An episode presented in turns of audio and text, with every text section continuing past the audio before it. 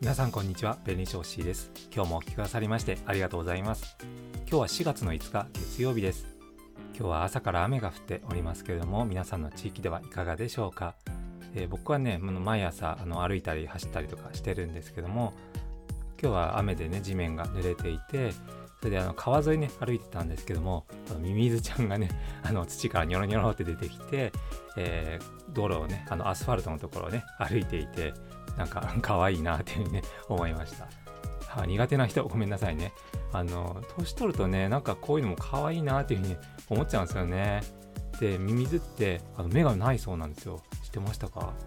えー、目が見えなくて目見えず。で、えー、メメズになって、えー、ミミズっていう名前になった。っていう説もあるそうです。面白いですよね。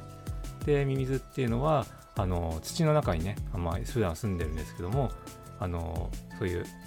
土を食べて、えー、こう堆肥化するっていうねあの土壌を良くするんですよね。だから農業とかにはよくね使われていてすごくねあのいい虫なんですね。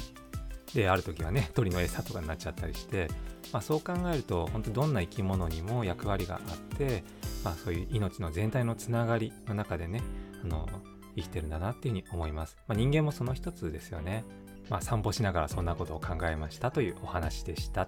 それでは今回のテーマ商標の価値がゼロになる普通名称化を防ぐ方法というお話をさせていただきます。第73回目の配信で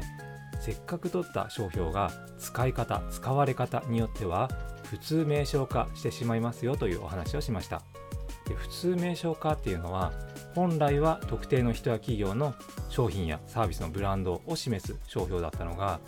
その商品やサービスの一般的な名称であると認識されてしまった状態を言います、まあ、具体例としてですね、まあ、エスカレーターとかせいろがん巨峰ホッチキスサニーレタス雷おこしうどんすき笑福巻きポケベル などがねあります。どれもね聞いたことあると思うんですけどもこれらはねもともと特定の企業のブランド名だったんですけども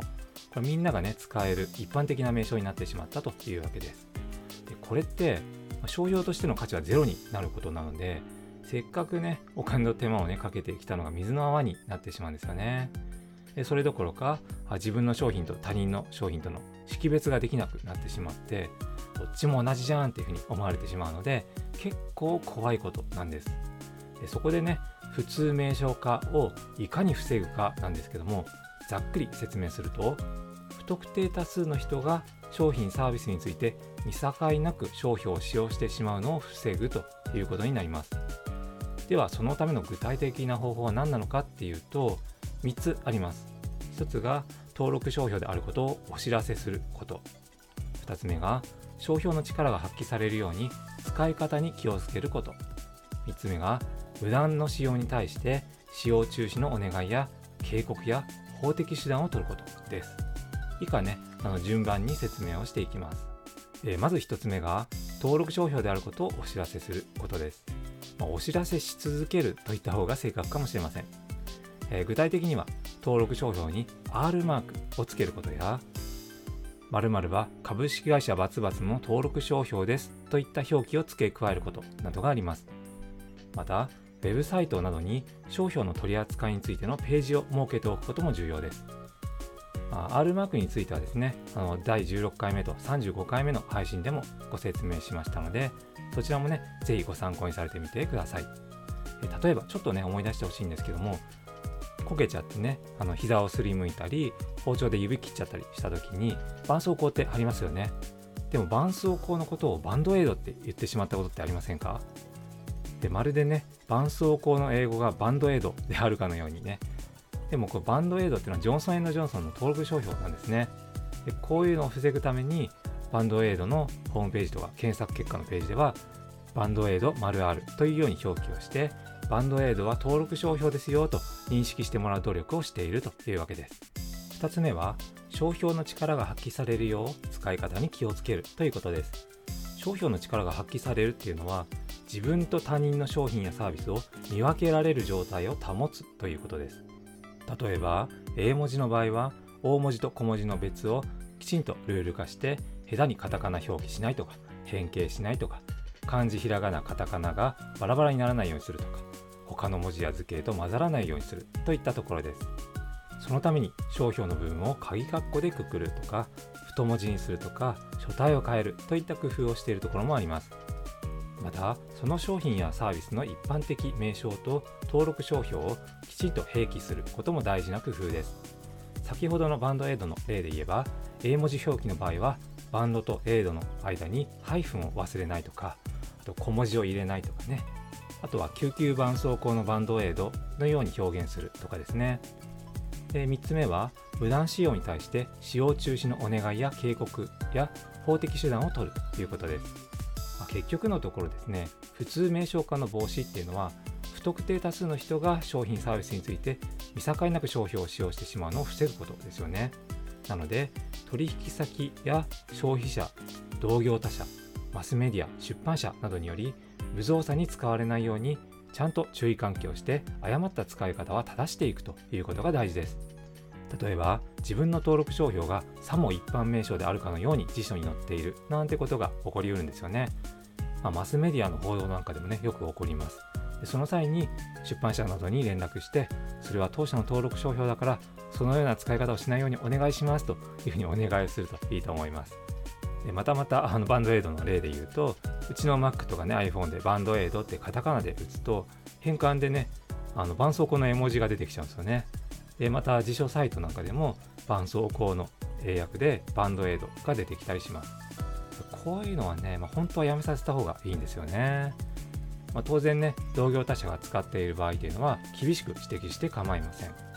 このように普通名称化っていうのは商標の価値がゼロになってしまう。とっても怖いものなんですけどもそれを防ぐためには商標登録された後もきちんと管理していく必要があるということなんですね。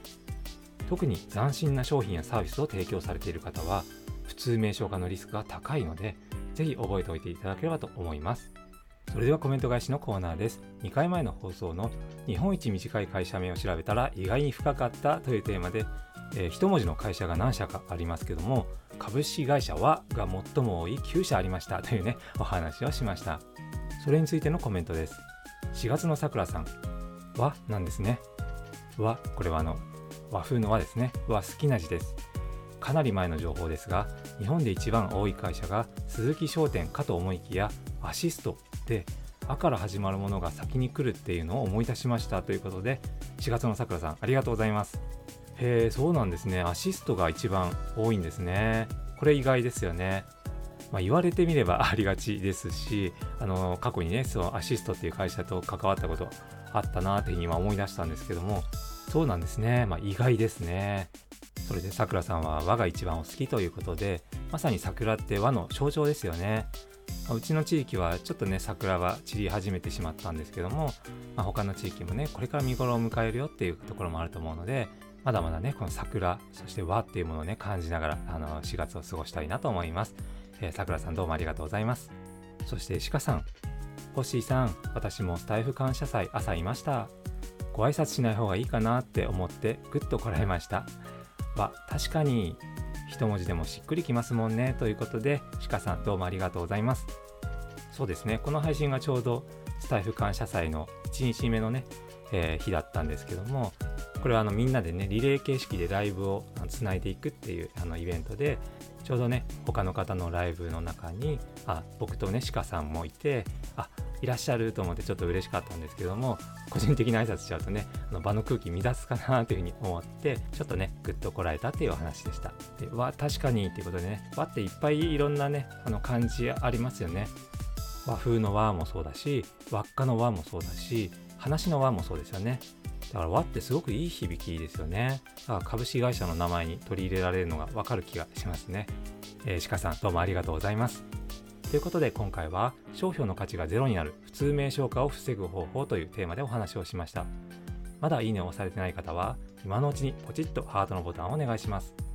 コメントもお気軽にお寄せください。そしてフォローがまだの方はぜひこのチャンネルをフォローしてもらえると嬉しいです。それから音声だけでは分かりにくい内容もノートから文章でも読めるようにしてますので Twitter やインスタなどの SNS もフォローしていただければと思いますそれでは最後まで聞いていただいてありがとうございます。今宵も素敵な夜をお過ごしください。お相手は弁理士の星でした。それでは。